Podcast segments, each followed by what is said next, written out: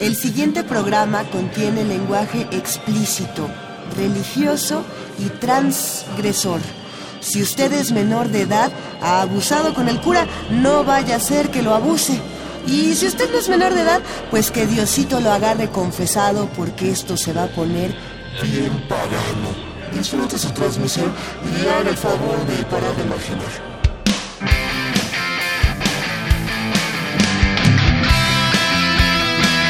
Radio UNAM presenta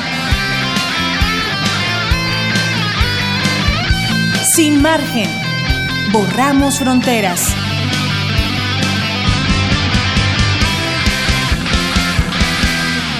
Bienvenidos a Sin Margen, ya son las 12 de esta edición de Semana Santa que arranca con las malas conductas que nos acompañan. ¿Cómo están? ¿Qué están haciendo en estas vacaciones? Digo, porque seguramente están de vacaciones, celebrando a su santo de, la preferencia. ¿A, qué santito le prendieron vela? ¿A cuál no? ¿Fueron por sus huevitos de Pascua? ¿Qué, se festeja en, días como estos? ¿A qué carnaval recurrimos? ¿A qué carnaval no? Eh, ¿De qué estamos hablando como cuando hablamos de religión? Eh, tenemos noticias, por supuesto. Les voy a compartir una que apareció la semana pasada en Milenio y que, que, bueno, pues nos interesa a todos. La conferencia del episcopado mexicano reconoció que los menores que han sido abusados sexualmente por parte de sacerdotes y religiosos son, cito, mártires de nuestra época, y vuelvo a citar, víctimas de una estructura clerical con síntomas desbordantes de poder, de espectadores silenciosos y del ocultamiento y la complicidad. ¿Qué clase de justificación se avienta eh, la iglesia en nuestro país? ¿Qué clase de justificación tienen estas instituciones religiosas frente a nosotros? ¿Por qué vemos a algunas religiones como las buenas y a otras como las malas?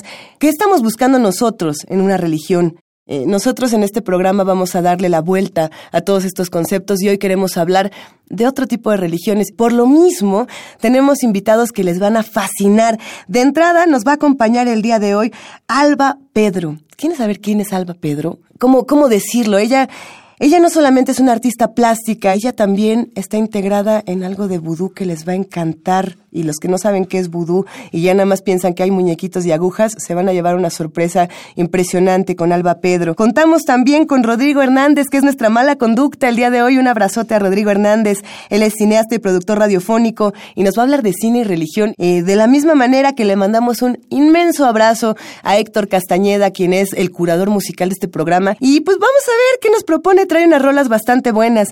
¿Quieren comenzar? ¿Quieren hablar de todo este paganismo, de qué es lo pagano, entre el glosario desmitificador. Glosario desmitificador.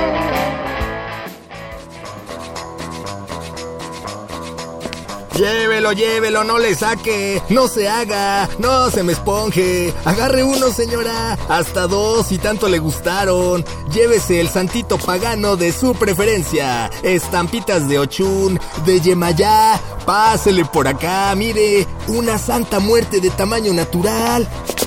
¿Qué? ¿Tan rápido se me saca de onda? ¿Prefiere una medallita de Pazuzu? ¿Algún otro diablito mesopotámico? No, no, no, no se vaya. Sí, mire, eh, yo sé que no le traigo a su Cristo Rey de Monterrey, a su Jesús de Veracruz, pero no le ponga prejuicio a mi paganismo. Tiene razón, no se me da eso del monoteísmo. No soy católico, judío o cristiano. Me dicen esotérico y charlatán, hereje.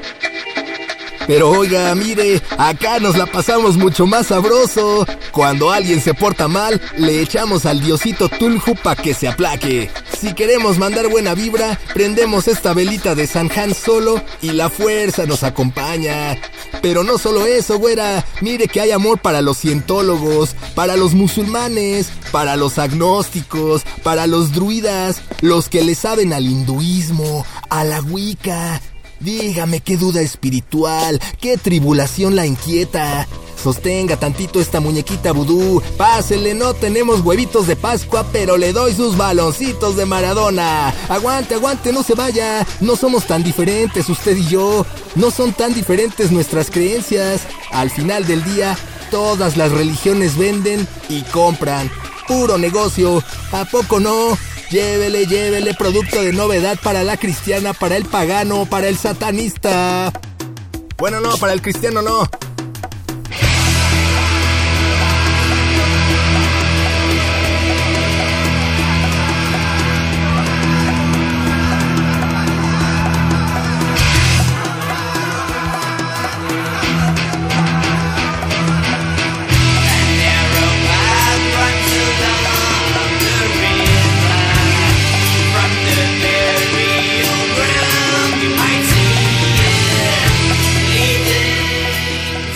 Oye tú, sí, tú, ya para de marginar. Y bueno, seguimos aquí en Sin Margen después de escuchar este glosario desmitificador. ¿Qué les podemos decir? Las religiones venden, las religiones compran, las religiones generan mercado hasta para las armas y para las guerras, pero tienen muchas, muchas maneras de leerse y no debemos entrarles con prejuicio, yo creo que a ninguna. Por eso el día de hoy le damos la más cordial de las bienvenidas, eh, con toda nuestra admiración y con toda la emoción que podemos tener a Alba Pedro, quien se encarga el día de hoy de contarnos qué es esto del vudú. Alba Pedro, bienvenida, qué maravilla. Eh, que nos acompañes, que vengas aquí a platicarnos de tanta cosa, porque además eres artista plástica, maestra, eres de todo un poco. Bienvenida. Hola, buenas tardes. ¿Noches? Noches, tardes, días. Noches, tardes, días. Lo bueno, lo bueno de sin margen, de sin margen grabado como este es que estamos y no estamos. Estamos en este, en este mundo de la imaginación, ah, donde nos podemos liberar, Alba. Eh, pero a ver, hablemos de religiones. Tú eh, formas parte de una religión que a mí me llama muchísimo la atención por las múltiples eh, percepciones que se tiene, es el vudú. Cuando hablamos de vudú, ¿de qué estamos hablando? Bueno, cuando hablamos de vudú hablamos también en parte de una religión como cualquier otra. Tiene su sentido espiritual, totalmente. Pero bueno, es una religión que digamos que es un poco más arraigada por la sociedad y también porque tiene pues muchos menos seguidores que otras religiones. También tiene este sentido que la gente le da sobre que es algo malo y que en cuanto uno dice vudú, piensa el muñequito magia los negra, alfileres. claro, magia negra, muñequito con alfileres, zombies, ¿no? Zombies, claro. Y bueno, África, zombies. África, zombies, muñequito con alfileres, Haití y magia negra el resto del mundo, ¿no? Pero bueno, eh, sí tiene, sí hay ciertas bases para creer esto, sí hay, sí existe el muñequito, sí existe la parte zombie y sí existe la parte, pues, adivinatoria, ¿no? Pero no, no tiene que ver con la parte espiritual de la religión. Es decir, son dos cosas muy diferentes. Tú tienes un abordaje que a mí me, llama muchísimo la atención. Eres artista plástica, eres una, una mujer muy joven, creadora, maestra, y, y, lo vives de una manera muy distinta. ¿Cómo fue tu primer acercamiento? Eh, porque tú haces unas muñecas que son fáciles. Bueno, eh, yo siempre estuve del lado del arte. Mi padre es escultor también y toda mi familia pues siempre ha estado inmiscuida en estas situaciones ocultistas, ¿no? Por así decirlo. Entonces, bueno, esta parte de la escultura pues yo la traigo desde muy niña. Eh, mis padres pues no, sí me compraban muñecas, pero no me compraban las clásicas muñecas y muchas veces me las fabricaban. Ah, qué mejor. Entonces, claro. Maravilla. Entonces, bueno, eh, pues estas, este tipo de, de cosas me dieron pauta como para que yo le hiciera amiguitos a mis muñecas y de repente... Desde muy niña. Desde muy niña, exacto. Entonces de repente empecé a convertir a, a, las Barbies o a las muñecas que me daban normalmente. Ajá. Y bueno, en algún momento de la vida yo ya tenía pues bastante imaginación como para hacerme de cosillas, ¿no? Ya en algún momento que me empieza a entrar esta idea de religión, porque pues bueno, todo el mundo lo necesita en algún punto de la vida, pues no sabía por qué decidirme, había una gama muy grande de posibilidades. Eh, pues en mi familia siempre hubo creencias variadas, entonces, bueno, pues yo no sabía dónde meterme. ¿Había, digamos, un, un permiso, una libertad de creencias de tú puedes elegir lo que quieras o fuiste, digamos, criada como a muchos les ha pasado? No es el caso de algunos de nosotros, pero a ver, ustedes van a ser católicos porque nacieron en esta familia bautizados y tan tan. No, había una posibilidad grande, ¿no? Había una gama de posibilidades. Y bueno, nunca estuvieron cerrados como a cualquier cosa, ¿no? De hecho, siempre era así como de ver, cuéntame historias de fantasmas, abuelita, y este, se sacaba unas buenísimas, ¿no? De, de, de, cosas de magia y brujería. Entonces, bueno, acá la cosa fue que me fue intrigando, me fue dando intriga, me fue dando mucha intriga esta situación con los muñecos. Yo ya fabricaba muñecos desde entonces. Sí. Entonces, bueno, eh, de repente les ponía pelo real, que se le caía un diente a mí, a, mis compañeritos, yo qué sé. Y bueno, pues entonces la, también los utilizaba, que bueno, que nos sobraba pues algunos huesos de animal, bueno, pues también se los ponía, que me encontraba un cachito de piel, también se lo ponía. Para eso está el arte. Exacto, entonces esta, toda esta situación creadora con, con las cosas orgánicas, digamos, desechos de personas o animales, Ajá. me dio, me abrió muchas posibilidades en el, en la situación del vudú empecé a pensar que lo más práctico para mí era hacer muñecas que tuvieran que ver con algo que a mí me interesara. Entonces ya desde, desde ese entonces yo estaba hablando de un diálogo artístico, ¿no? Que será, bueno, hago mis muñecas, pero también quiero que tengan pues un trasfondo de algo que a mí me interese. ¿Y qué más le puede interesar a una persona que no sea pues la religión, ¿no? de alguna manera.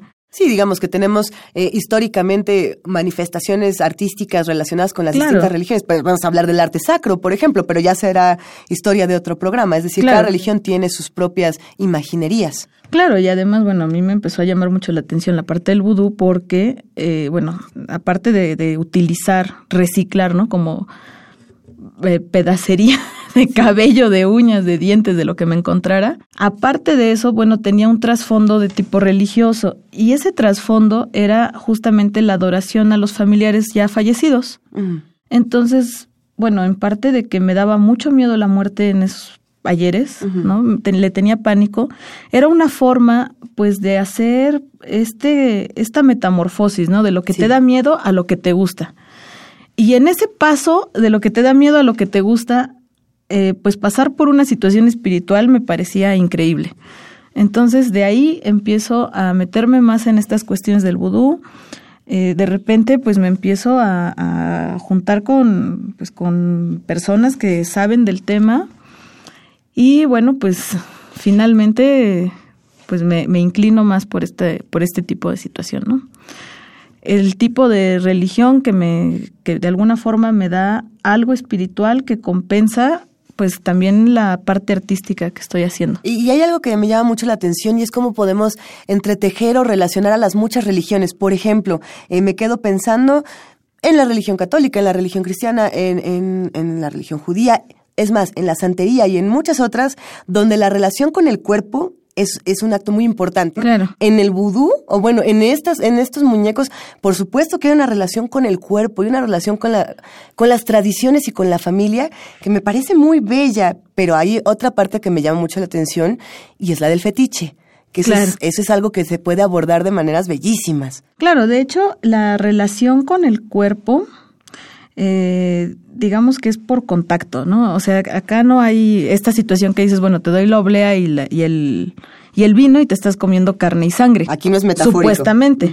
Aquí la cosa no es tan metafórica, exacto. Acá este, el muñeco tiene uñas, pues tiene uñas, y tiene dientes, tiene dientes, y tiene pelo, tiene pelo. Y es la cercanía a la familia, ¿no? Porque digo, tu pelo, tus uñas, tu, tu carne, viene de una cadena de ADN que tú tienes gracias a tus papás, a tus abuelos, a tus bisabuelos, y a ellos son a los que hay que adorar, porque sin ellos no estuviéramos en una línea de vida. Entonces la adoración directa más que a los dioses será a los antepasados. Por supuesto. Y a esta línea familiar. Que, que, eso también lo hemos encontrado y se encuentra de una manera muy bella en otras religiones, por ejemplo, pensando en, en el mismo satanismo y en, las, y en los cultos al telema, en estas eh, relaciones telémicas donde lo que se dice, y me llama mucho la atención, es este asunto de, de haber el, el conocimiento está vivo y el conocimiento tiene cuerpo, tiene carne, el conocimiento suda, eh, caga, mea, hace una, tiene, tiene reacciones corporales. Eh, el vudú en ese sentido tiene también una relación que, que se hermana mucho con la santería, ¿no? Y lo hablamos fuera del aire. Sí, de hecho son... Del vudú se deriva la santería, el candomblé, el palomayombe, la macumba, el shangó, el obeyá, bueno, prácticas que eh, digamos que sucumben en América de formas diferentes, ¿no? Una vez que, eh, que, el africano esclavo llega a América, pisa América, de acuerdo a la zona que, a la zona a la que llega, y a esas costumbres y tradiciones ya mezcladas con, con, la parte católica, ya se crea este sincretismo y de ahí la diáspora africana. Pero esta diáspora africana nace de lo primigenio, que será el vudú dajomeyano o de Congo. De ahí eh, bueno, este, esta, esta parte originaria se distingue por familias que se llaman nations, o sea, naciones. Y bueno, estas familias son divididas de alguna manera para que todos tengamos, se dice que todos tenemos una misma raíz de una madre de raíz africana, ¿no? Entonces, bueno, a partir de estas divisiones se crean, eh, digamos, los diferentes ilwas, que son ahora sí que los dioses, ¿no? Los santos, de alguna manera, que no son más que los antepasados.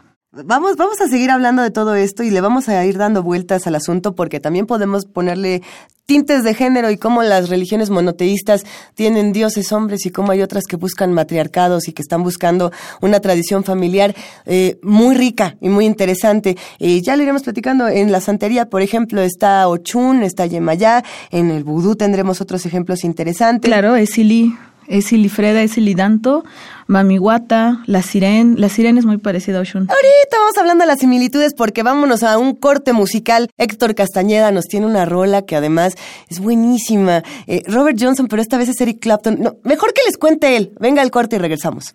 Estamos hablando para Sin Margen. Después de una serie de rituales cuyos resultados me son confusos, los espíritus de las malas conductas decidieron que yo, Héctor Castañeda, conductor de Resistencia Modulada y locutor de Radio UNAM, hiciera la curaduría musical para este Sin Margen, lo cual me da muchísimo gusto. Lo que vamos a escuchar ahora se llama Me and the Devil Blues de Robert Johnson, interpretada por Eric Clapton. ¿Por qué por Eric Clapton? Porque yo lo... Resulta que el vudú llega a los Estados Unidos con la ola de esclavos, en particular en el Mississippi Delta, en donde es precisamente donde se origina posteriormente el blues. Todos los bluseros de esa zona estaban familiarizados con las prácticas del hoodoo, con sus tergiversaciones y sus connotaciones diabólicas. De hecho, las mencionan bastante en su música, al grado de que cuenta una leyenda que varios bluseros, entre ellos Robert Johnson, hacían pactos con el diablo y con los espíritus a cambio de talento. Si quieres aprender a tocar guitarra o cualquier instrumento, tenías que llegar a un cruce de caminos a las 12 de la noche. Tomabas tu guitarra, te quedabas ahí solo tocando una canción y se te iba a aparecer un hombre de negro iba a tomar tu guitarra y la iba a afinar. Luego va a tocar una canción, te la va a regresar y entonces te ibas a convertir en una estrella del blues. El diablo también se podía aparecer en formas de perro, gallina o caballo. Y si no escapabas cuando los veías, entonces había sellado el pacto. Vamos a escuchar a Robert Johnson. I'm gonna beat my woman until I get satisfied. Said you don't see why that I'm a dog around. My baby, you know you do it. She said you don't see why that I'm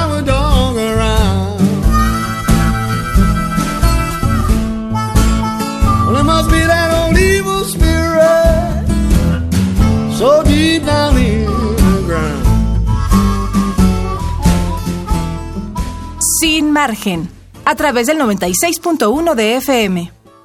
Estábamos hablando de las familias, de los rituales y, y, de cómo podemos definir todas estas cosas, pero Alba, tú lo estás contando mucho más bonito, por favor, éntrale. Bueno, eh, empezando por la parte de, digamos que abarcando lo grande hacia lo pequeño. Ajá. Esta parte de los muñecos, ¿no? Que decíamos, esta parte de los muñecos, de los zombies, y de qué otra cosa y de la magia negra. y de la magia sí. Bueno esta parte de los muñecos sí hay una tradición de hacer muñecos y paquetes religiosos. Al muñeco es el muñeco fetiche normalmente el paquete religioso también es una parte del fetiche. También hay frascos religiosos no a ver pero qué son estas vamos a hacer como como que tenemos todas estas cosas sobre la mesa en este medio de la imaginación. Podemos describirlos para los claro que no saben que sí. bien qué son estas cosas mire normalmente el paquete o el frasco, pues digamos que es un paquete del color que le pertenece a, al ilwa que se va a invocar o el frasco de igual manera y adentro se le va a meter pues todas las cosas que le gustan a este personaje. Ajá. Se cierra y el muñeco igual, ¿no? Al muñeco se le rellena con diferentes cosas que, que se vayan a requerir. Posteriormente se hace el bebé, el bebé es el símbolo religioso es en el suelo, ¿no? Normalmente. Uh -huh. Y bueno, a partir de aquí hay un toque de tambores, hay un rezo, hay pues una serie de, de, situaciones que nos obligan a que este muerto o este ilwa baje y su ashe, que es como parte de, como parte de, de lo que tiene él que lo hace único, no sé cómo explicarlo. En vudú todos somos parte de todo. Uh -huh. Y entonces cuando morimos nos, nos unimos a ese todo. Pero hay ciertas peculiaridades que, que nos hacen únicos de alguna forma. Uh -huh. Entonces a eso se le denomina Ashe. Este Ashe cuando se invoca baja y se queda, una parte de ese Ashe se queda dentro de estos objetos fetiche. Esto se relaciona mucho con la santería, por Esto, cierto. claro. El toque de tambor y el Ashe. Claro, eh, eh, y bueno, este haché se queda en parte de este fetiche. Ajá. ¿Por qué? Pues porque esa cosa, digamos en el caso de los muñecos, ese muñeco va a guardar la es parte de la esencia de lo que queremos atraer, ya sea algo vivo, muerto, eh, ilgua, pariente, familia, yo qué sé, ¿no? Y entonces, bueno, de aquí el muñeco que tiene parte de la personalidad de lo que estamos invocando, de lo que estamos atrayendo, pues. Sí. Y el muñeco pues debe de tener pues sus, sus, sus cuidados, ¿no? Debe de requerir, pues bueno, que si, no sé, que si yo le quiero meter al muerto y el muerto es no sé, mi tatarabuelo y a él le gustaba fumar, bueno, pues al muñeco de repente le voy a poner un cigarro, ¿no? Porque pues bueno, a él le gustaba Oye, fumar, ya de ¿no? menos, pues ¿qué un cigarrito? o Hombre. le gustaba beber, pues de repente le doy una copa, ¿no? Entonces, aquí viene el cuidado del muñeco, pues como si se tratara de la persona o de la entidad a la que estamos invocando. Me me encanta pensar que eh, muchas personas se escandalizan cuando escuchan este tipo de tradiciones y, y no hacen o no hacemos en muchos casos eh, el estudio, por ejemplo, de lo que pasa en nuestro país con las ofrendas y de cómo hacemos celebraciones a la muerte de la misma manera. Claro. eh, Esto es lo mismo, pero con la parte del muñequito y bueno, que el muñequito conserva pues piezas de este muerto, ¿no? Ya sea este pues pelo, dientes, yo qué sé, ¿no? E incluso es decir, hasta sí tenemos que conservar algo de, de los sí muertos a los que vamos a... sí hay una conservación corporal, pero si en dado caso, no sé, este, pues no, no se tuvo la oportunidad de hacer este, de conservar esta, pues esta parte, únicamente se está invocando por medio de la línea sanguínea, ¿no? Que será, bueno, pues yo estoy tratando de traer a, de traer aquí a, a mi muñequito, al, a mi tatarabuelo, bueno, pues yo tengo su misma línea de sangre. Ok. Entonces, ¿qué es lo que voy a ofrendarle? Bueno, pues será un poco de mi propia sangre, no un poco de mi propio pelo. Ok. Porque pues es parte de mi línea, ¿no? Entonces, en, en ese sentido, tú has hecho eh, estos, estos muñecos con partes, por ejemplo, de tu propio cuerpo, con tu cabello, con tus dientes. Esto lo Claro. hacías cuando eras niña, pero ahora que, que eres adulta también, Sí, también. parte de estos rituales. También se siguen conservando. Incluso muchas personas que de repente me llegan a hacer encargos, oye, pues es que, no sé, yo necesito atraer a algún familiar, bueno, pues entonces les pido parte del familiar. Suena terrible parte del familiar. Pero bueno, este, algo que tenga que ver con el familiar o algo propio, ¿no? Eh, eh, Esto, esto es muy interesante, insisto, porque eh, son otras maneras de leer la realidad y las tenemos en todas partes y las tenemos todos los días. Hay que familiarizarnos con todos estos asuntos. ¿Qué, qué pasa entonces? Una vez que tenemos a, a este muñeco, a esta muñeca, ¿qué sigue? O sea, ¿qué, qué- para qué? Ahora sí que para qué nos sirve o qué, cómo, cómo lo honramos, cómo le hacemos un homenaje, cómo lo utilizamos. Bueno, estos muñecos van a servir para ofrendar únicamente. Ajá. En el, en el vudú tradicional no es como las prácticas religiosas de la diáspora africana, que será que yo te doy algo en ofrenda para recibir un favor por parte de algún santo. No, acá la cosa es muy diferente. La cosa es que yo ofrendo porque quiero. Y yo agradezco porque sigo viva o porque ya me morí o porque lo que sea, ¿no? Pero este, pero no hay una retribución, ¿no? No hay nada de que yo te doy para que tú me des, ¿no? Es como pues una situación meramente espiritual. Yo quiero atraer a mis familiares pues para que estén conmigo porque qué bonito es tenerlos ahí pues haciendo presencia en la casa, ¿no? Simplemente Sí. y yo los honro porque, bueno, pues qué bien que, que estén aquí conmigo, de repente les voy a invitar justamente como este tema de la ofrenda, de repente les voy a invitar algo de comer, algo de beber, porque qué bonito estar conviviendo todos juntos. La cosa de, de esto es que se supone que cuando uno muere y pues lo hizo bien, se reúne con sus familiares. Entonces, si desde un principio estamos acostumbrados a tener a los familiares con nosotros, pues bueno, qué mejor que ya cuando uno muera todos nos vayamos juntos, ¿no? Cuando planteamos el tema de hablar precisamente de vudú aquí en Sin Margen, eh, muchos de los radioescuchas de las malas conductas que comparten con nosotros eh, tenían muchas dudas, ¿no? Yo me puse a platicar con, con algunos seres, con algunas entidades que me decían, por ejemplo, eh, hay religiones que se usan para hacer cosas buenas, entre comillas, y para hacer cosas malas, entre comillas, ¿no? Y, y- lo digo entre las mayores comillas del mundo porque nosotros criticamos a la santería, por ejemplo, porque muchos dicen, es que cómo puede ser que utilicemos una religión para eh, matar gente, esto puede venir del desconocimiento Claro. de la misma religión, eh, pero no se preguntan por qué eh, el catolicismo hace exactamente lo mismo. Claro. Y hay guerras y hay industrias eh, alrededor del judaísmo, del cristianismo, del catolicismo, del islam y de mundo. Bueno, eh, esa es otra historia que se tocará en este programa, pero la violencia alrededor de las religiones se puede usar de muchas maneras y una de las dudas era, ¿el vudú hace esto? Es decir, nosotros podemos utilizar esto para ejercer actos de violencia? Claro, que se puede, se puede. En un principio se decía que el vudú era malo porque hacían sacrificios y se creía que inclusive de personas, ¿no? Bueno. Sí, lo mismo dicen de los satanistas, de los santeros y demás. Acá la cosa fue que ellos tenían, eh, bueno, digamos, ellos en Dahomey y en Congo tenían una visión, para ponerlo fácil, ¿no? Yo salía a cazar contigo porque teníamos que comer, ¿no? Entonces, bueno, fuimos a cazar, cazamos un cocodrilo qué buena onda, lo matamos, nos lo comemos, entonces agradecemos a nuestros antepasados por ayudarnos a comer ese día, ¿no? Ok. Ese es el agradecimiento del día. Bueno, al, no sé, nos dura el cocodrilo una semana y después se nos acaba el alimento y volvemos a salir a cazar. Pero en este trámite en el que salimos a cazar resulta que vamos otra vez por un cocodrilo al mismo lugar porque pues ahí se nos hizo fácil la cosa y entonces el cocodrilo me come. Entonces, pues tú te tienes que regresar solita, sin alimento y pues ya con tu compañera ya comida, ¿no? Sí. Y el agradecimiento es para los antepasados del cocodrilo, porque gracias a la carne de tu compañera, el, los antepasados del cocodrilo le ayudaron a comer, ¿no? Y que se ayudara ese día. Entonces no hay una situación ni buena ni mala. La situación es que todo se tiene que ver desde el mejor punto de vista.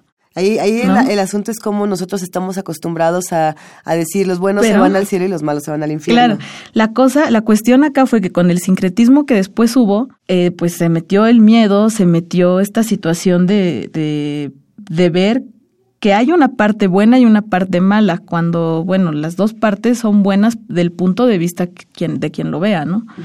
O las dos partes serán malas del punto de vista de quien lo ve. Habrá una parte buena y una parte mala. Para nosotras ese día comer fue bueno y al siguiente que se comieran al compañero fue malo, pero realmente el punto de vista original era únicamente agradecer, ¿no? Si tuviéramos que definir eh, en ciertos puntos en qué creen los que, los que se acercan al vudú. antepasados, tradiciones, eh, el cuerpo, el agradecimiento. Me parece que sería lo más importante, así, mientras tú agradezcas lo que pasa, sea bueno o malo.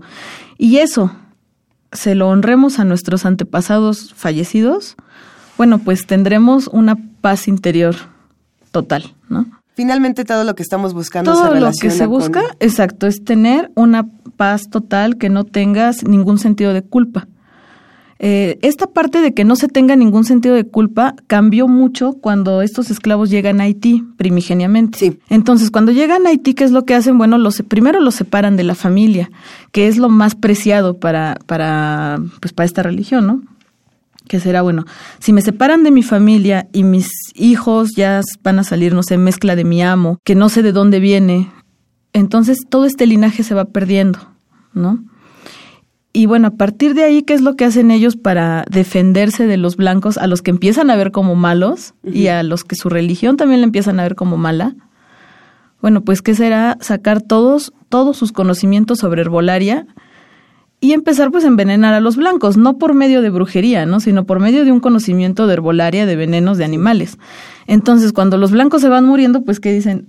Agradezco, hago mi ritual de agradecimiento porque mis antepasados me ayudaron a acabar con esta persona que me está haciendo daño o que me quitó de mi línea de vida, de alguna forma. Y estos, estos rituales de agradecimiento, pues los blancos los veían como algo terrible, ¿no? Hijo, le están haciendo un ritual, seguramente mañana me muero yo mañana. Y bueno, a través del veneno, pues sí, se morían mañana. y se hacía, y se empezó a hacer toda una situación sobre esta cosa de magia negra y de, y de, pues, cosas que no tenían que ver con, con los rituales religiosos primigenios también la situación de los muñecos, ¿no? Pues yo de repente tengo a mi muñeco, pero yo estoy tratando de adorar, no sé, a, mis abuelos que se quedaron en África y entonces yo hago mi muñeco para mis abuelos que se quedaron en África y de repente les convido no sé qué agua, que hierbas, que lo que sea y los blancos lo empiezan a ver como no, pues es que tiene unos muñecos extrañísimos que está haciendo un ritual y al otro día nos morimos cinco, bueno, pues es que aquí algo del diablo, del diablo cristiano, está pasando, ¿no? Sí, bueno, tenemos unos muñecos extrañísimos. Los estiramos en los brazos, les ponemos clavos en la cabeza y los colgamos de una cruz y ya no son tan extraños, ¿verdad? Exacto, ya, ya, sería lo mismo. Cada, cada, religión tiene sus muñecos extraños, sus figuras eh, tradicionales. Esto, esto debe ser algo en lo que nosotros debemos atender porque si pensamos en nuestro propio país, bueno, ¿qué, qué pasaba con, con estos eh, seres que se comen a la gente y hacen rituales para un Natal y Bueno, ¿qué se creen y quién es ese? Va, vamos a ir repensando cómo se vivían las religiones de manera histórica, tanto en nuestro país como en el resto del mundo. Estamos hablando con Alba Pedro y en este momento vamos a detenernos para pensar por qué nosotros vemos estas religiones como las vemos o por qué nos las imaginamos como nos las imaginamos. Parte de esto fundamentalmente se relaciona con el cine. Eh, en el cine nos enseñaron que, a Cristo le dieron 800 mil latigazos y después le dieron otros más, se le cayó este, la nariz. Y también nos enseñaron que en el vudú hay que llenar los muñecos de alfileres y que el que está junto se va a retorcer. Y nos han enseñado cuánta cosa, pero el que lo sabe mejor es Rodrigo Hernández, cineasta y productor radiofónico que nos habla de cine y religión en La Mala Conducta. Échemela. Estas son las malas conductas.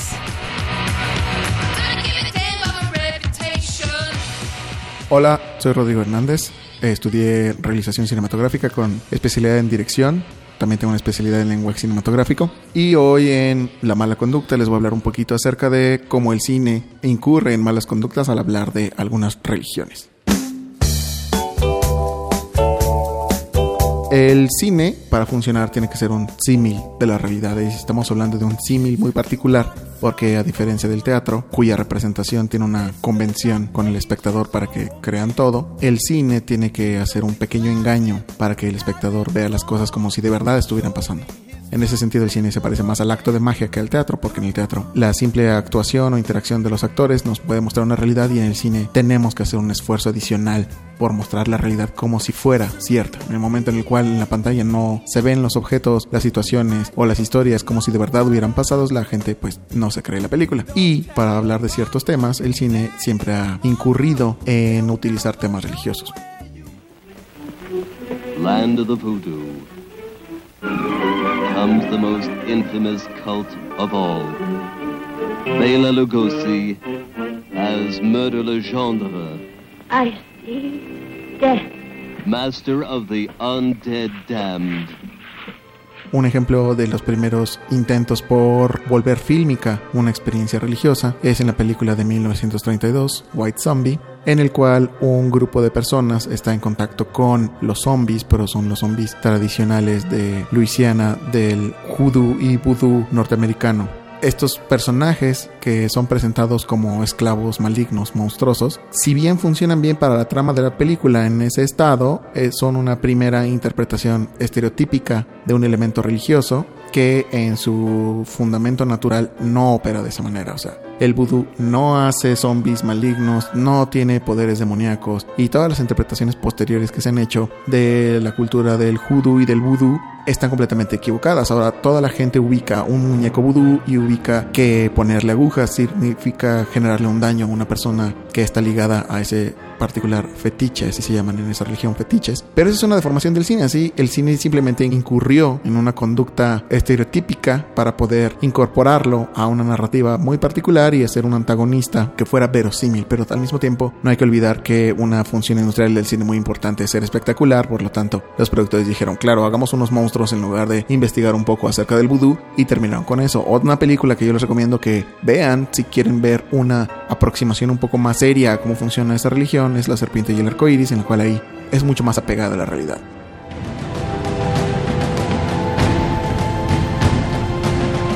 Un ejemplo más cercano que podría ser en la religión católica, que es un monoteísmo que nosotros por ser mexicanos nos es bastante cercano, podría ser La Pasión de Cristo de Mel Gibson es un ejemplo muy interesante porque incurre en exageraciones acerca de pasajes bíblicos y exacerba de manera desmedida y relativamente irresponsable en mi opinión porque una película al fin y al cabo es un elemento muy importante de la opinión pública y de la cultura popular sobre antisemitismo. Entonces cualquier persona que vea esa película va a creer que el Jesús bíblico uno existió, dos fue torturado, tres tenía como 600% más sangre en su cuerpo que un ser humano normal y cuatro los judíos judíos lo torturaron porque son malignos. Bueno, ahí también se hizo una exageración con el fin de tener un antagonista claro, vicioso, que atacar al protagonista con unos fines, yo no diría malignos ni perniciosos, pero sí poco informados. 1245. Restate my assumptions. Caso contrario es una interpretación muy peculiar del judaísmo que sale en una película de Aronofsky que se llama Pi, el orden del caos. En esta película el protagonista, a través de las ciencias de la computación y de algunas aplicaciones de software, logra desentramar el significado del nombre de Dios a través de la numerología clásica de la Cábala y un grupo de rabinos y de fanáticos judíos que parecen más agentes secretos que personas del clero, lo persiguen y lo atacan y una vez más es una especie de peculiar, pero reconstruido de una manera completamente diferente.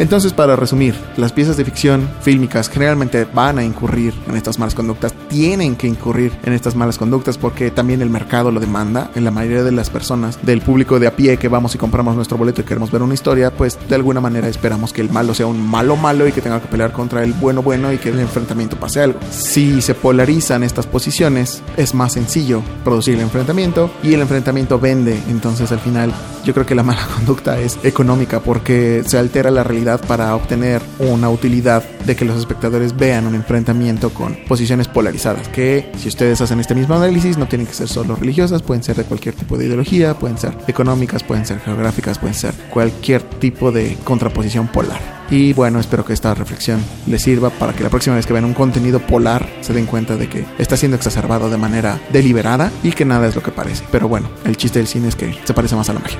Y además quiero mandarle un afectuoso saludo a toda la producción de Sin Margen y les agradezco mucho por haberme invitado a colaborar con esta mala conducta.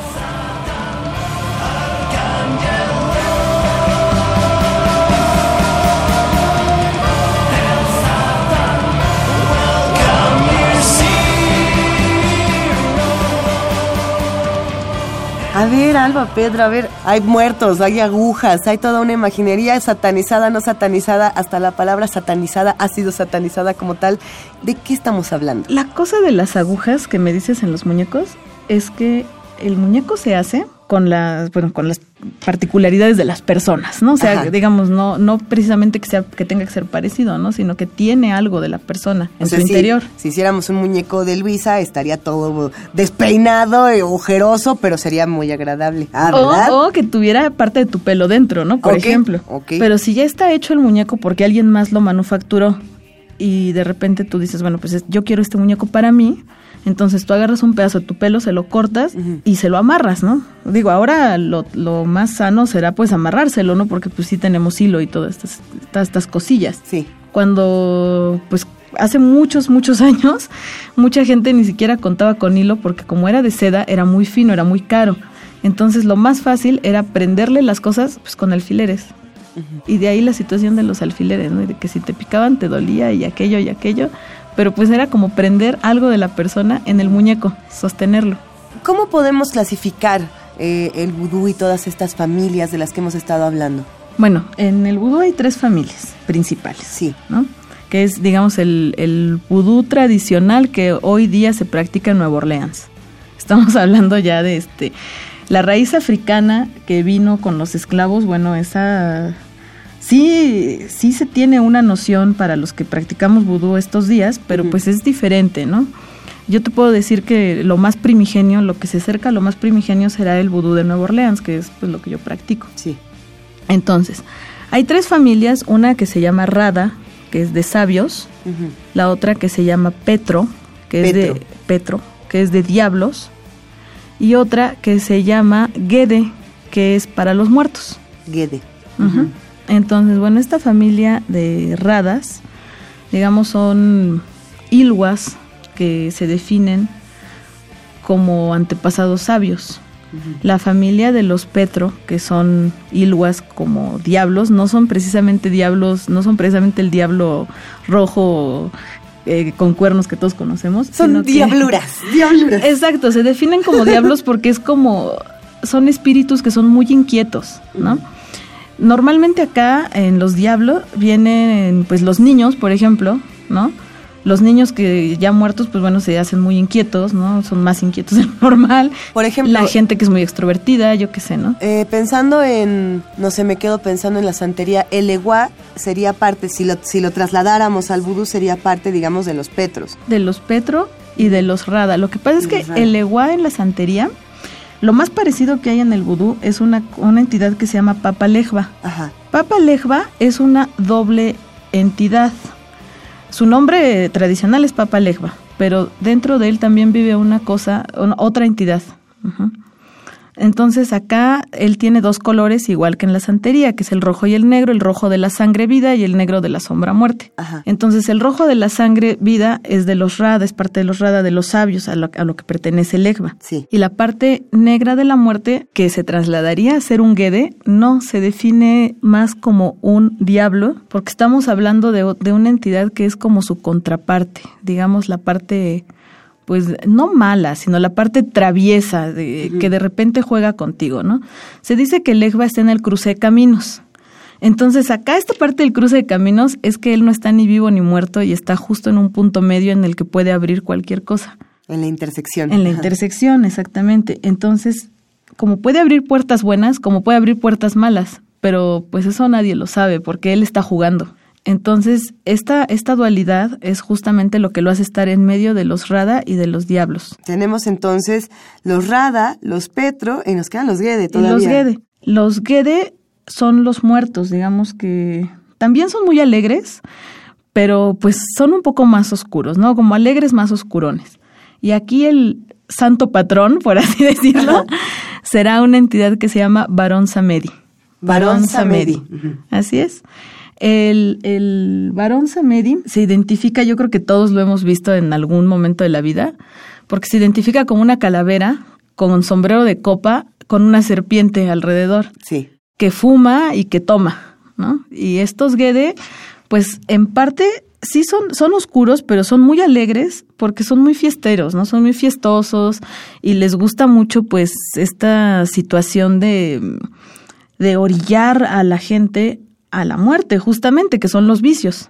Entonces, eh, los Rada nunca van a orillar a, a un creyente a nada, a nada en estas situaciones, porque son sabios, es, lo- a lo que te orillan es aprender más, ¿no? En el caso de los Diablos, bueno, de, lo- de los Petro, De los Petro, sí. únicamente será pues a jugar, ¿no? A, a no tener un sentido común de nada y a estar como. Totalmente, sí, en la anarquía total. Y en el caso de los Gede, pues son los que te llevan a pues a una muerte segura, ¿no? Eso, eso, eso está interesante porque uno puede relacionar, y justamente como eres artista plástica, como te dedicas a todas estas cosas, podemos relacionar los distintos, las distintas familias, estas tres familias, con no solamente las manifestaciones artísticas que, que podemos Claro. encontrar a lo largo de los años, sino, mm, bueno, es que podemos llegar hasta la política, pero ya será a su tiempo. Pienso, por ejemplo, en en toda la imaginería que sale desde Nueva Orleans hasta nuestro país y cómo ha permeado, por ejemplo, la música, ¿no? Eh, eh, pensamos en el, en el jive, en el voodoo jive, en el rockabilly, en, toda esta esencia eh, sabrosa, pero sí, eh, con esta parte muy oscura. eh, y no solamente pasa en la música, pasa en la pintura. eh, tú nos lo puedes contar mucho mejor. Eh, desde el arte, ¿cómo Eh, nos acercamos a esto? Bu- Bueno, en el arte, principalmente la parte de la música tiene mucho que ver con el vudú. Sí, es una delicia. Es, además tiene, o sea, desde el, desde que empiezan, ¿no? Con esta parte parecida al toque de tambor, o desde que hacen una invocación dentro de una música, dentro de una canción, ¿no? Ya, es- ya hay una invocación a algún espíritu. Así como, bueno, eh, como muy este, muy sutil en algunas ocasiones, Sí. pero se encuentra la invocación. Y bueno, dentro de la plástica, que es lo que yo hago, lo que, lo que yo manejo, será pues en la parte de la escultura, que bueno, eh, la representación de lo que yo me imagino que debe de ser, ¿no? Eh, eh, Es decir, cuando tú creas eh, estos muñecos, y no solamente los muñecos, las muchas cosas que haces alrededor de esto, eh, ¿en qué te inspiras? Algunas veces tomo imágenes tradicionales y otras veces tomo lo que se me ocurre. Por ejemplo, la imagen tradicional de Calfú, que es la contraparte de Papa Legba, de la que te hablaba, la Sí. parte oscura de Legba. Calfú, la interpretación tradicional será el clásico diablo rojo con cuernos que hay en el catolicismo. Pero pues en el vudú no existe el diablo. No hay, no hay nada que sea malo o bueno totalmente. Así es. Todos son duales. Entonces, lo único que es seguro en la vida, pues será morirse. ¿No? Que es, bueno, sí, es que es, es, que es lo único seguro, claro. Y entonces, bueno, acá esta interpretación que yo de repente hago de Calfu muchas veces será un diablo o muchas veces será un niñito, ¿no? Un niñito así súper bonito que, que, pues que es travieso y ya nada más, ¿no? Y, y bueno, hay otras interpretaciones, por ejemplo, hay una cosa que se llama mami guata, que vive en el agua y que pues es como el haché del agua. Y este haché de agua atrae tanto mares, ríos, este, agua potable, yo qué sé, y también está incluida en el cuerpo de las personas, porque pues nuestra sangre tiene también su parte líquida. Entonces Mami Guata atrae a todo lo que tenga agua, incluso a nosotros mismos. Y ella es una parte errada de los sabios. Muchas veces se le interpreta como la sirena en Nueva Orleans, que es la sirena. Sí. Y bueno, algunas veces será interpretación de ella como una sirena, como la clásica sirena que, que tenemos este, ya en visión de, de cine y propaganda, uh -huh. y muchas otras será un esqueleto con cola de sirena. Que esas son bellísimas, eso, por cierto, sí. Sí, eso ya será como así más, este, más oscurona la cosa, ¿no? Pero, pero son imágenes que, que encontramos además en muchos lugares y eso es, claro, es, es, un... es, muy bello porque las tenemos ahí y a veces no sabemos qué significan, pero en muchos lugares podemos ver esta claro. sirena de esqueleto que es impresionante. Claro, de hecho, eh, a mí me impresiona mucho que, por ejemplo, Barón Samedi es, digamos, una imagen pues bastante conocida alrededor del mundo Muchos artistas lo han utilizado incluso para interpretar cosas diferentes. Sin o, saber qué es. O cosas de vudú, eh, digo, invariablemente, pues dentro del vudú, o bien cosas totalmente diferentes sin saber de qué se trata. Y Barón Samedi, pues siempre está ahí presente, ¿no? Puede ser el esqueleto con sombrero de copa y la serpiente, el, el traje gastado. O también puede ser el humano, que es como el muerto fresco, sí. digamos, el, el que todavía tiene carne y, y, pues también tiene su ropa, sus mejores ropas, que es como con lo que lo enterraron, Ajá. y también trae a la serpiente. Ahora, esta situación con la serpiente se refiere a Dambala Aidahuedo. Dambala es, eh, hay, una, hay una cosa a la que le llaman Bondiu. Bondiu. Bondiu, que es el buen Dios, ¿no? Nada más. Y el buen Dios es todo el universo. Es tan grande que es innombrable, entonces solo es buen Dios, ¿no? Bon Dieu. Bon Dieu. Y este será, pues, todo, todo. El universo, la creación, todo. A partir de, de Bon Dieu, bueno, que es todo y que todos somos parte de todo, hay una especie de creación que, se, que trae a la Tierra, ¿no? Que será un choque contra la Tierra y que de ese choque, de ese choque de energía, sí. salen algunos humanos primigenios que son los silwas. Entonces de repente hay otro choque por otro lado de la Tierra y salen más silvas y así varios silvas, ¿no? Uh -huh. Que serán pues los prim las primeras cosas que aparecen con vida. Entonces, eh, digamos que los primeros que salieron pues no vieron de dónde salieron, pero los siguientes que salieron ya ven de dónde sale esto, ¿no? Y, y se dice que es un rayo de energía que cae a la Tierra, o sea, que choca, que es un rayo de energía onduleante y que choca con la Tierra y que cuando se abre sale la vida. Entonces, más tarde se interpreta como si fuera una serpiente, porque pues es un rayo onduleante de sí. energía gigante, ¿no? Y que cuando se abre, digamos, cuando la boca de la serpiente se abre, porque pues las bocas de la serpiente se abre a proporciones más grandes que su cuerpo, cuando se abre sale vida. Entonces lo interpretan como una serpiente pero en realidad es un rayo onduleante de energía de no, donde bueno, sale la vida, ¿no? Qué delicia. Oigan, eh, yo, malas conductas que nos escuchan, no les quiero ni contar, esta cabina ya está llena de serpientes, de esqueletos, huele delicioso, ya se nos antojó entrar con estas familias del vudú y seguir conociendo más con Alba Pedro, pero antes de hacerlo, vamos a escuchar más música porque estamos a punto de entrarle a lo, a lo, mero, mero, merísimo, porque sabemos que se están preguntando y nosotros cómo le hacemos. Así que aguanten un momentito, vamos a escuchar a Héctor Castañeda, va un abrazote para él. Eh, esta es su curaduría musical, así que venga de ahí. Lo siguiente que vamos a escuchar es Mantis, de una banda llamada Egun. Según algunas creencias, los Egun son los espíritus de los muertos. Esta banda es de Brasil pero utiliza temáticas santeras en su música y en sus presentaciones en vivo. El videoclip de esta canción fue dirigido por el director mexicano Lex Ortega, quien utilizó fragmentos de Mother's Blessing, un cortometraje hecho por él mismo, en donde una niña es sacrificada en medio de un ritual con características vudú y que aparece en el largometraje mexicano ABCs of Death. Lex Ortega comenta que siempre había querido hacer un audiovisual con rituales vudú. Yo soy Héctor Castañeda y sigan escuchando Sin Margen.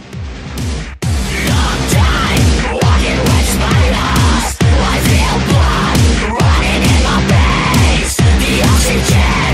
Going to my brain now.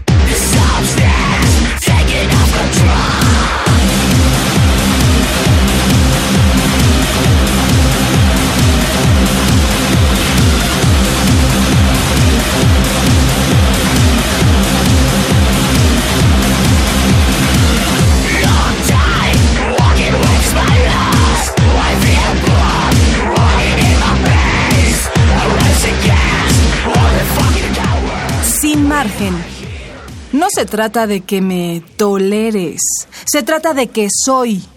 Qué maravilla poder escuchar todas estas manifestaciones musicales, estas manifestaciones artísticas y qué mejor que hacerlo con Alba Pedro, porque Alba, nos quedamos en un punto eh, nodal de esta conversación y era, claro. tenemos tres familias, tenemos Rada, tenemos Petro y tenemos Guede. Así es. Y tú eres Guede.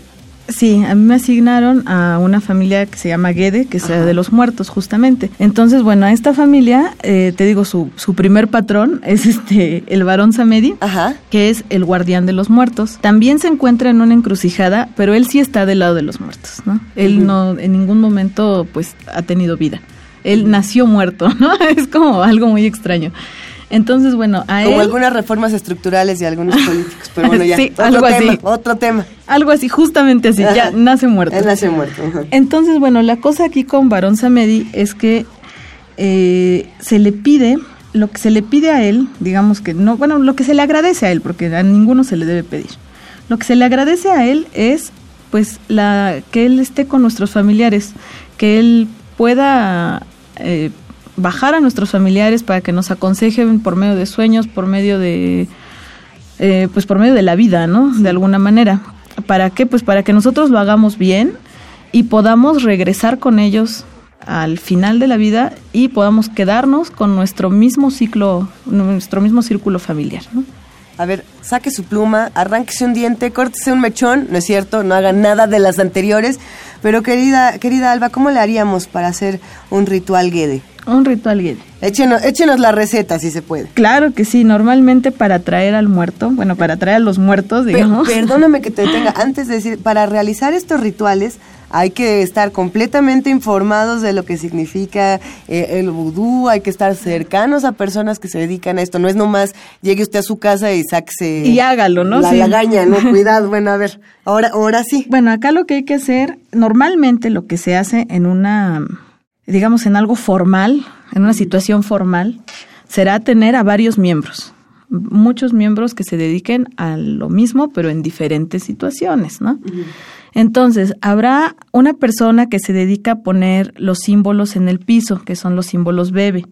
¿Los símbolos de quién? Pues del varón Samedi, de algunos otros silwas que se quieran atraer. Muy bien. Son distintas intersecciones, distintos simbolismos, que es lo que estas personas están haciendo, mientras otra persona lo que hace es poner el objeto fetiche, en este caso el muñeco. Si no hay un muñeco, debe de haber alguien que interprete, que será a lo que le llaman el caballo. El caballo es el que va a cargar al muerto. Eh, pues puede ser una persona. Así es, es el que va a montar al muerto. Entonces puede ser una persona que no lleve cubierta la cabeza, todos los demás llevan cubierta la cabeza porque se dicen que el haché, cuando viene el haché, se monta, lo primero que monta es la cabeza. Entonces los demás se cubren la cabeza pues para que no los monte, excepto a esta persona. O en el caso del muñeco, ¿no? El muñeco, ¿por qué? Pues porque es lo más parecido a lo humano. Es una interpretación de lo humano, pero sin estar vivo, justo como lo que estamos atrayendo. Entonces, por eso preferentemente el muñeco. Bueno, ¿qué va a pasar acá? Que mientras estas personas dibujan, la otra está por acá este, esperando a que la monten, o bien el muñeco está esperando a que lo monten.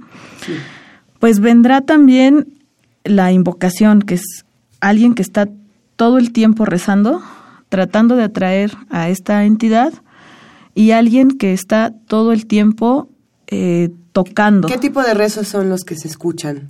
Será primero a Barón Samedi pedirle que abra las puertas para que lo deje pasar. ¿A quién va a dejar pasar? Pues ya será a otro Ilwa o al muerto, ¿no? A algún muerto. ¿Se realizan en español o se realizan en otros idiomas, como es el caso de la santería? Normalmente se puede realizar en cualquier idioma. Se puede realizar en criole, en francés, en español, en inglés, ¿no? Mm, muy bien. Esto dependerá, pues, de, digamos, de, la zona en la que nos encontremos. Pero sí, por lo general, eh, digamos, el, la forma tradicional era criole y francés. Una vez que, que ya toda, toda la ceremonia está iniciada, Ah, me faltó una parte bien importante. En medio hay una cosa que se llama patón mitán, que es un palo o una cadena que está al centro de, este cuarto, de esta recámara, y que tiene dibujados también varios simbolismos. En el caso de la cadena no, pero en el caso del, tubo sí hay varios simbolismos. Se dice que por ahí va a venir esa energía. Ok. Entonces, eh, en la forma más tradicional, en la forma más tradicional de atraer algo, una entidad ya este, bueno, que ya no está en vida, será que al, eh, cuando culmina este ritual habrá un sacrificio. El sacrificio normalmente es de un animal pequeño que se pueda consumir, en el caso de los gallos, gallinas, pollos, ¿no? Se dice que cuando este animal entra al sacrificio, se le corta la cabeza normalmente porque ahí es donde entra el espíritu, a la cabeza primero se le corta la cabeza, hay, un encargado de llevar al animal y cortar la cabeza, en ese momento se abren las puertas del varón Samedi para que el espíritu, el alma, el ashe de este animal pueda entrar a este mundo de los muertos. Y en ese momento en el que esa puerta se abre para el animal, baja la que nosotros estamos invocando. Entonces, este, en ese momento, este, esta otra entidad escapa y se mete a lo primero que se encuentra con la cabeza destapada, que en este caso será pues la persona que va a ser montada como caballo, que habla, o sea, que el muerto habla a través de esta persona y después se va, o bien el caso de la muñeca o el muñeco, lo que sea, para que se quede ahí atrapado. Y posteriormente, cuando la persona que lo invocó muere, pues se van juntos. Ahí, hasta aquí lo vamos a dejar por ahora, queridísima Alba Pedro, eh, dejando precisamente esta puerta abierta para para que nosotros podamos seguir discutiendo. Qué maravillosa conversación. No puede ser que se haya acabado el tiempo de sin margen, no, no es justo, queremos otra hora. ¿Dónde te encontramos? ¿Dónde encontramos todo tu trabajo, querida Alba, que ha sido fenomenal charlar contigo? Bueno, mi trabajo artístico Normalmente yo no lo subo a páginas. Uh. Será este, será únicamente por contacto mío. Yo le trabajo a gente pues muy underground, digamos. Y este, si quieren mi contacto, mi correo electrónico aquí está, es freakshowdolls.gmail.com. Si les interesa tener algún conocimiento sobre vudú o bien algún muñeco, pues bueno, ya me podrán contactar. Pues queridísima Alba, ha sido un verdadero placer charlar contigo el día de hoy. Compartimos todo en redes sociales, sin margen, guion bajo, UNAM, esto es en Twitter. Y les recordamos solo una cosa para cerrar este programa. Cuando hablamos de religiones, hablamos de muchas religiones, hablamos de muchas maneras de ver el mundo, de leer al mundo, pero exigimos que en el nombre de ninguna religión se ejerza la violencia. Y con esto, sin margen, se despide el día de hoy, dándole un aplauso, por supuesto, nada más y nada menos que a Alba Pedro, a Rodrigo A Héctor Castañeda y a todos los que hacen posible que esta transmisión salga cada jueves. Adriana Ávila, Ernesto Díaz, Ana Salazar, Inti Terán, Jessica Trejo y Luisa Iglesias. Ya nos vamos, nos escuchamos el próximo jueves. ¡Adiós!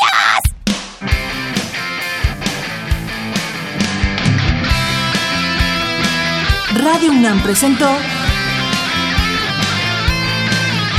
Sin margen. Borramos fronteras.